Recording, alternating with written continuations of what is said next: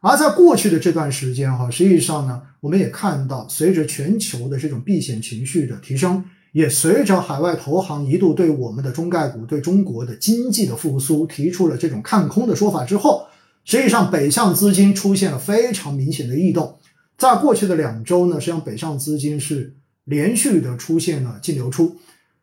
那么从年初到上周五，哈，今天的数据我没有统计了。然后北向资金的累计净流出呢是超过了三百亿元，这在过去的这些年中间是比较少见的，这是连续的净流出。那么上一次出现如此大幅的净流出呢，还是出现在二零二零年的三月份、四月份，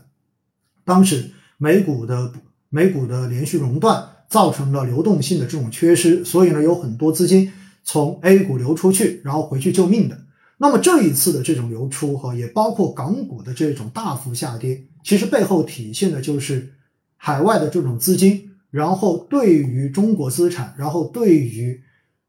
全球市场这种风险的担忧，所以的话呢，出现了大幅的这种净流出。那很多人就会担心哈，那会不会未来北向资金就直接逆转了哈？其实我想要告诉大家的是什么？实际上，北向资金现在在整个 A 股中间的一个持仓的占比呢，还并不算太大。首先这是第一点，大家有数的。第二的话呢，其实我们看到，当星期三，也就是上周三，金融委的这一个会议消息出来之后，当天其实北向资金就基本上已经没有大幅的净流出了，而且的话呢，在后面的两后面的两天，基本上就已经转为了净流入。最终的话呢，让上周。北向资金最后的一个净流出的金额，呃，我没有记错，应该是在一百六十六亿左右这样的一个水平。所以实际上哈，海外资金需要的也是信心。海外资金在某种程度上面，它也需要看到政府给予的这种信心。那在中国的这个经济，在全球的这个范围之内，仍然处在一个一枝独秀，然后表现相当领先的状态之下。实际上，中国资产的这种投资价值以及它的长期吸引力，我们认为应该是没有问题的。所以的话呢，北向资金未来大概率仍然会维持着一个持续净流入的状态。我觉得这一点的话呢，大家不用过于的担心。至于有很多人的话，把北向资金当成是聪明钱、聪明资金，总觉得好像要跟着它一起买、一起卖。我要告诉大家哈，其实北向资金中间也分两种。一种是配置型资金，也就是长期买了之后它可能不动的；另外一种的话呢，可能是这种交易型资金。因此的话呢，如果我们单纯的去看北向资金的这种买卖方向，跟着一起去做投资的话，我经常会说一句：到底哪个是因，哪个是果？这一点大家真的要想清楚。到底是因为北向资金不断的买入，所以 A 股才会涨，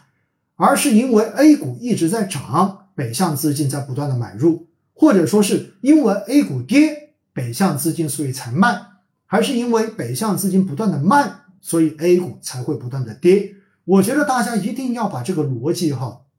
自己想清楚，可能你才能够去做出到底怎么去看待北向资金的这个问题。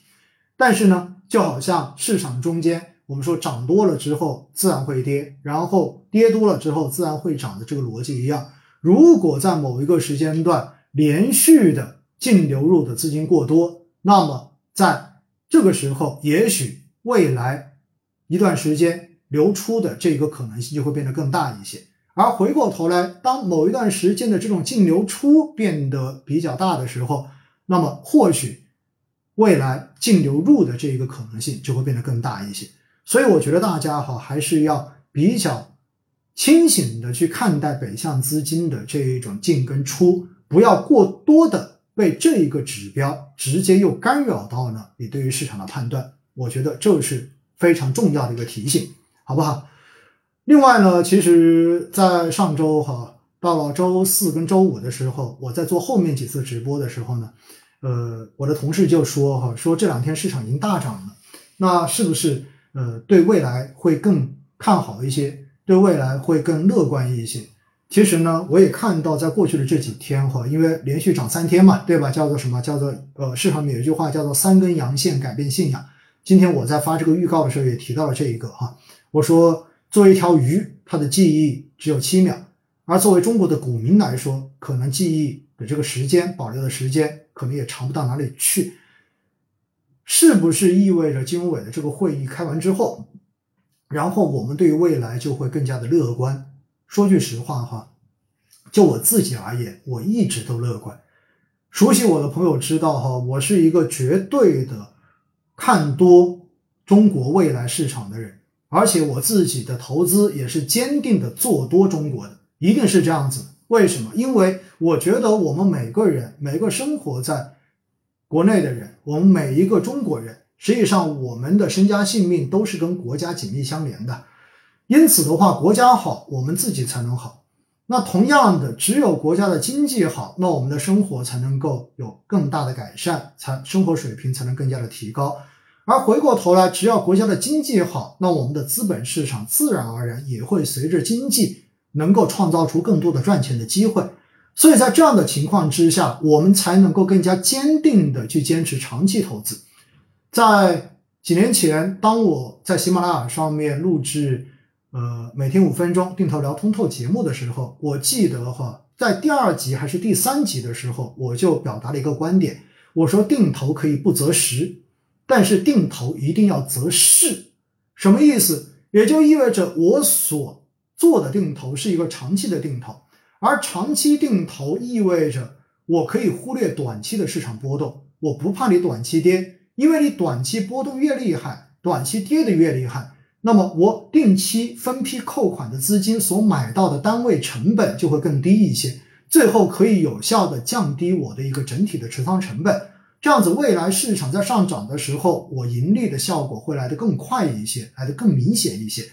所以定投是可以忽略短期的波动的，但是定投很重要的是要择势，也就意味着我所投的这个东西，未来长期它一定是上涨的，长期。它一定是看好的，否则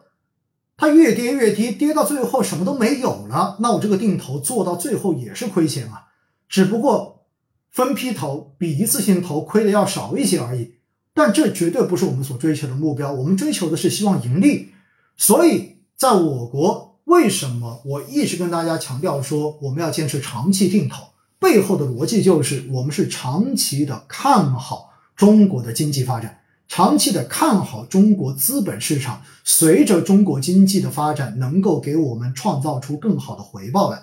正是基于这样的一个逻辑，所以我们才能够真正的坚持下去。所以我经常会说的，我们坚持下去，是因为我们对于未来有信心，我们对于中国有信心。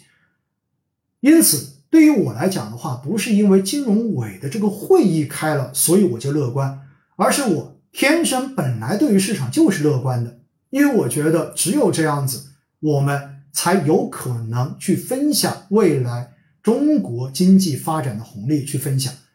那另外一说，另外一一个层面来讲的话呢，我们要说到的是什么？我们要说到的是，这个会议开完之后，其实说到底的话，确实是正面的回应了市场的关切，但也就仅此而已，因为。最终市场回过头来还是要看上市公司的盈利增长状况，回过头来还是要看我们实体经济的一个复苏的状态，回过头来还是要看未来我们稳增长的这些政政策陆续的出台之后，是不是可以真正的让实体能够尽快的复苏起来，最终能够体现在上市公司的盈利增长上面，并且能够体现为。每一个居民收入的增长上面，如果当这些东西确实肉眼看得到了、体会得到了，那么这个时候市场肯定会起来，而且市场往往还会先于这一些东西起来。为什么？因为往往市场会提前的反映实体经济的这个复苏，所以我不认为是所谓的从今天开始可以乐观。或者说是因为这一个金融委的会议开完了，所以我们可以开始乐观。